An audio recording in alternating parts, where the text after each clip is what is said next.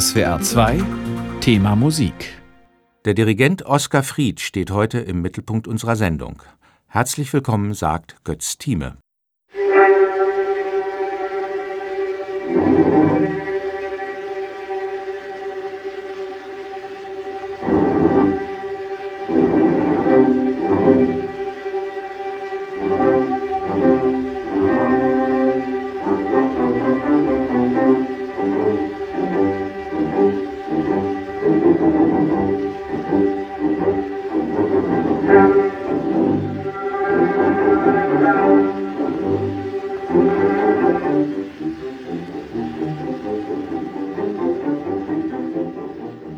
Der Beginn der ersten Aufnahme einer kompletten Symphonie von Gustav Mahler. Diese Schallplattenpremiere vor beinahe 100 Jahren gilt seiner zweiten Symphonie, der sogenannten Auferstehungssymphonie. Vor einem Riesentrichter sind da Anfang des Jahres 1924 in Berlin weniger als ein Drittel der vom Komponisten geforderten Musiker versammelt. Das sind die eingeschränkten Bedingungen der damaligen Aufnahmetechnik. Zusammengepfercht in einem beengten Studio sitzt die Staatskapelle Berlin, später im Finale kommen zwei Solistinnen sowie der Berliner Domchor hinzu. Am Dirigentenpult steht Oskar Fried. Das eben Gehörte ist in der begrenzten technischen Qualität eine Herausforderung für unsere heutigen Ansprüche an akustische Reproduktion. Mag dieses Dokument besonders für Musikwissenschaftler und die Aufführungspraxis interessant sein, auch für alle Liebhaber der Musik von Gustav Mahler dürften diese Klänge durchaus wertvoll sein. Denn sie sind 13 Jahre nach dem Tod des Komponisten aufgenommen worden. Rein akustisch kommen wir seiner Lebenszeit kaum näher. Von den Mahler verbundenen Musikern ist Oskar Fried der bis heute am wenigsten bekannte. Zuerst ist da Bruno Walter, Mahlers Assistent und Kapellmeister an der Wiener Staatsoper, dann der holländische Dirigent Willem Mengelberg, Chef des Konzertgebauorchesters in Amsterdam, der Mahler wiederholt eingeladen hat, sein Orchester zu dirigieren, schließlich Otto Klemperer, dem Mahler eine Empfehlungskarte schrieb, die dem jungen Dirigenten etliche Türen geöffnet hat.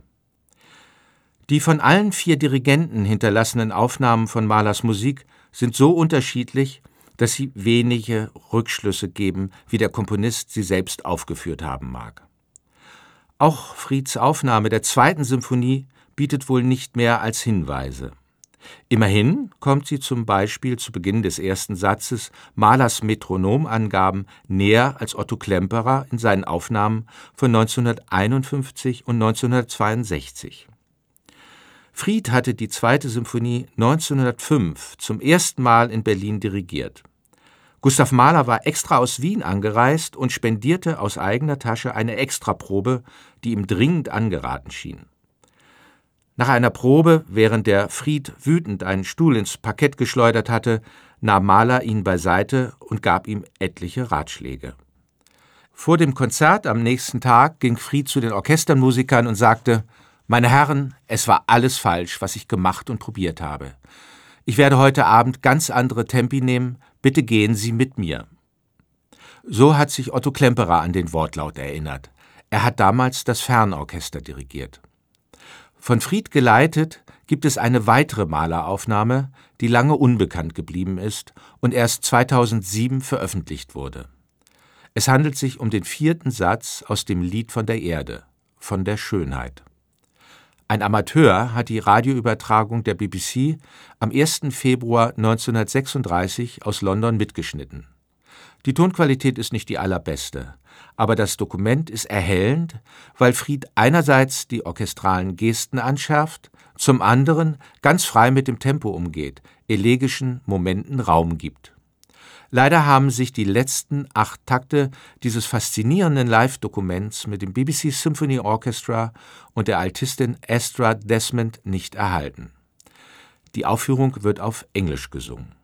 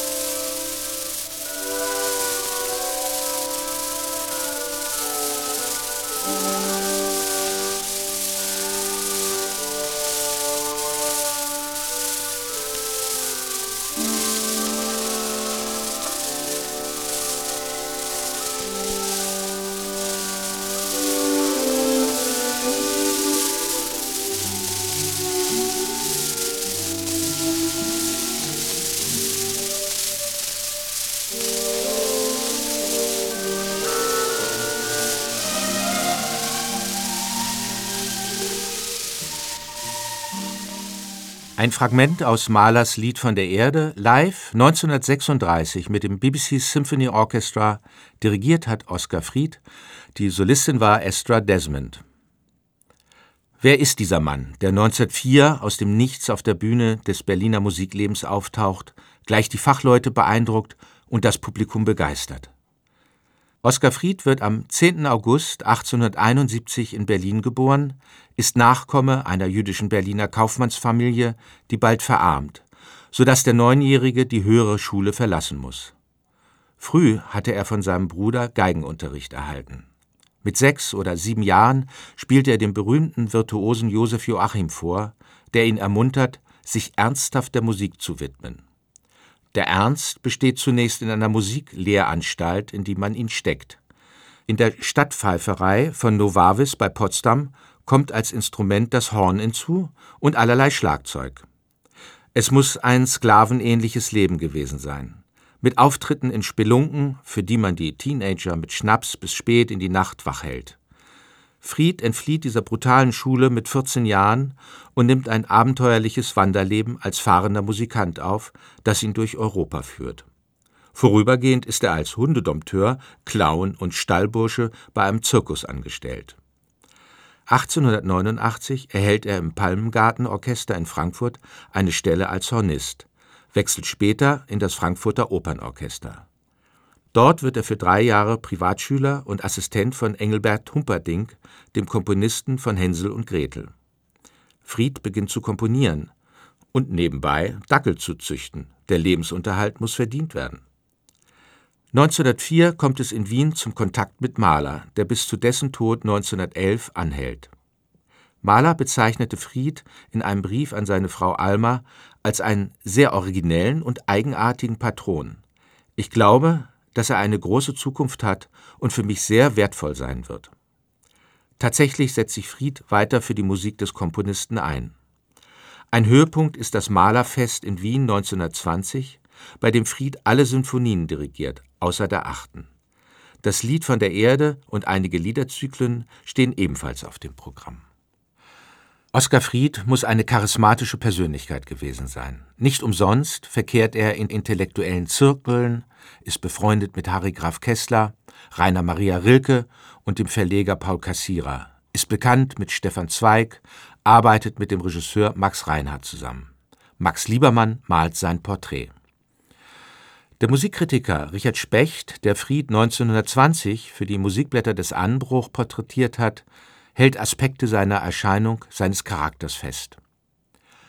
Der spöttische Blick durch das ewige Monokel, mit dem er auch zu schlafen scheint, hinter dem doch oft so viel frohe, kindliche Herzlichkeit versteckt ist, ebenso wie hinter der Gewitztheit und der Pose seines Wesens, das im Grunde des eines guten Jungen ist, der aus innerer Schüchternheit vorlaut wird, den wilden Mann macht, aus Furcht, seine Weichherzigkeit zu verraten, und der bei aller Klugheit doch ein Instinktwesen gewesen ist. Nur dann ganz sicher und frei, wenn der Verstand schweigt und die Seele laut. So Richard Specht über den damals 48-jährigen Oskar Fried. Zu dem Zeitpunkt hatte Fried aufgehört zu komponieren. Mehr als zwei Dutzend abgeschlossene Werke haben sich von ihm erhalten. Besonders stark ließ er sich von Lyrik inspirieren. Textvertonungen machen einen Großteil seiner Werke aus. Gleich die erste Orchesterkomposition, Verklärte Nacht, sein Opus 9, ist, man kann es nicht anders sagen, von genialischer Süffigkeit. Fried bezieht sich hier auf dasselbe Gedicht von Richard Demel, das Arnold Schönberg zu seinem Streichsextett gleichen Namens inspiriert hat. Fried dürfte davon nichts gewusst haben, denn er begann mit der Arbeit an seiner Vokalfassung für Sopran und Tenor, bevor Schönbergs Verklärte Nacht uraufgeführt wurde. Während die Klangsprache des Wieners expressiv herber wirkt, lässt Frieds Musik eher an die wollüstigen Schauer in den Opern von Franz Schreker und Erich Wolfgang Korngold denken. Vor allem aber ähneln die sich ineinander verschlingenden Gesangsstimmen zu Anfang doch sehr dem Abendsegen aus Humperdings Oper Hänsel und Gretel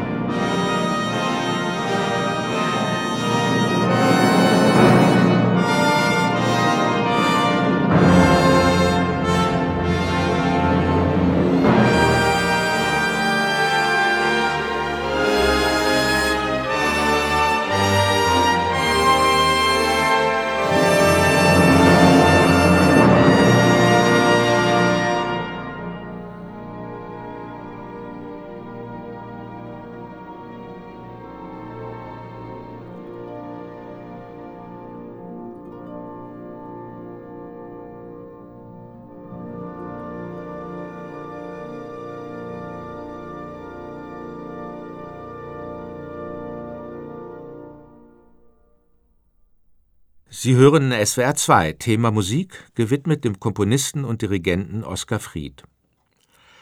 Dessen erste Orchesterkomposition Verklärte Nacht wurde hier vom Rundfunksymphonieorchester Berlin unter der Leitung von Matthias Foremny gespielt. Die Solisten waren die Mezzosopranistin Katharina Kammerlohr und der Tenor Stefan Rügamer. In der Konzeption und der musikalischen Gestaltung viel avancierter fällt Frieds letzte vollendete Komposition aus, das Melodram Die Auswanderer für Sprechtonstimme, so Frieds Formulierung, und großes Orchester. Uraufgeführt wurde es am 3. Januar 1913 in Berlin mit den Berliner Philharmonikern und der Schauspielerin Tilla Durieux. Man kann geradezu von einem Agitprop-Stück sprechen, in dem der Text in ein expressionistisches Relief getrieben wird. Fried, der zeitlebens mit sozialistischen Positionen sympathisierte, vertont emphatisch einen Text mit gesellschaftspolitischer Relevanz.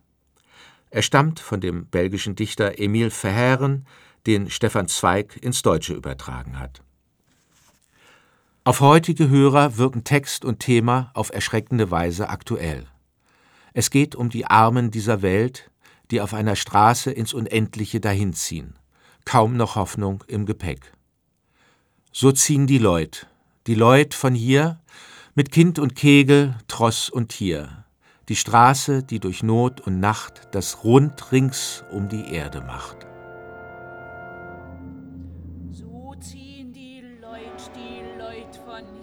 mit Kind und Kegel, Tross und Tier. Die Straße, die durch Not und Nacht das Rund rings um die Erde macht. Sie kommen von weiß Gott woher und ziehen ins Blinde ungefähr aus Schicksalen, keiner weiß, durch Markt und Dörfer, Forst und Stadt. Sie wandern immer da im Kreis, der Tod nur bietet Ruhe statt. Sie zu jeder Jahreszeit, im Sommer, Winter, Herbst und Lenz, sind immer müd und todbereit und rollen dennoch ohne Ruhe von einer Ewigkeit der andern zu.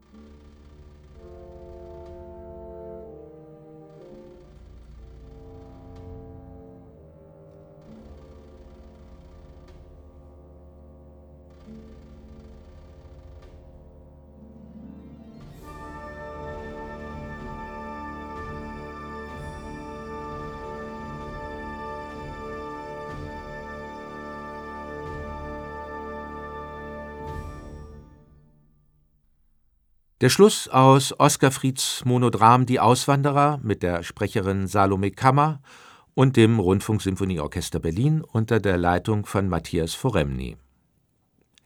Frieds Ruhm als Dirigent erreichte in den 1920er Jahren internationale Höhen.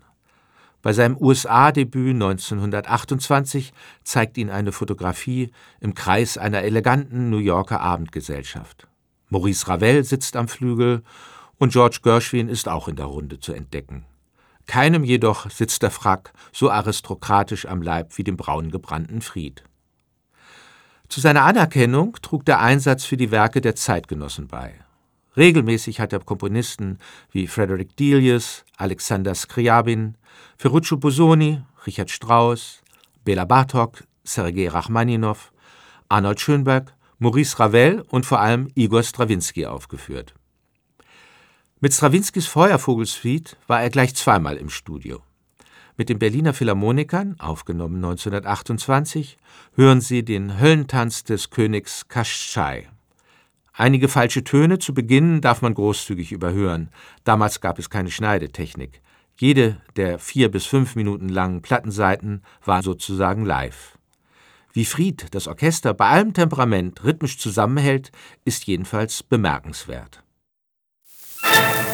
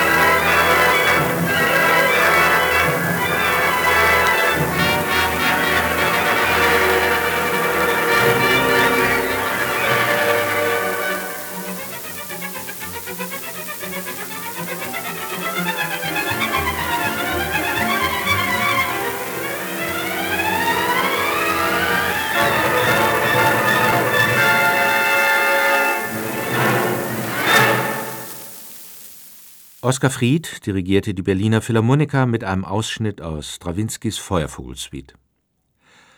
Mit der Machtübernahme der Nazis 1933 wird die Lage für Fried zunehmend prekär. Als Linker und deutscher Jude ist er unerwünscht, sein Leben bedroht.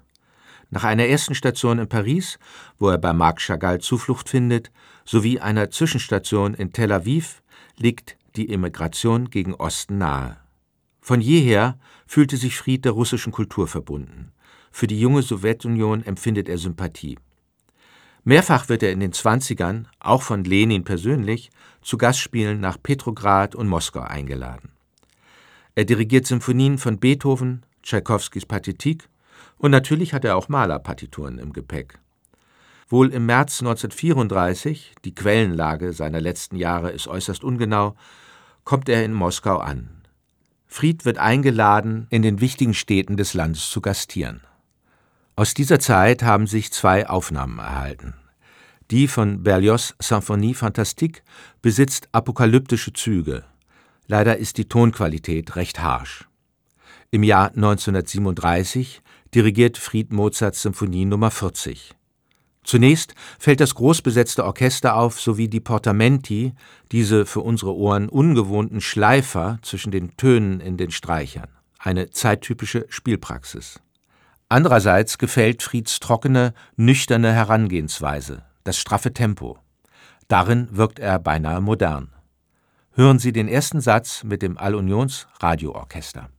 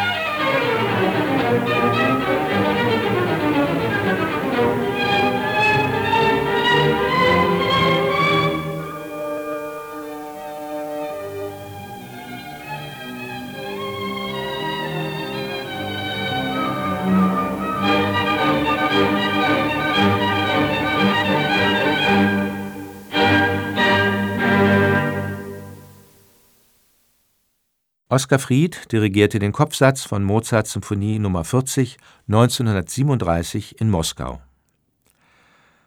In der Hauptstadt der Sowjetunion endet dann das Leben dieser außergewöhnlichen, flamboyanten Künstlerfigur unter traurigen Umständen.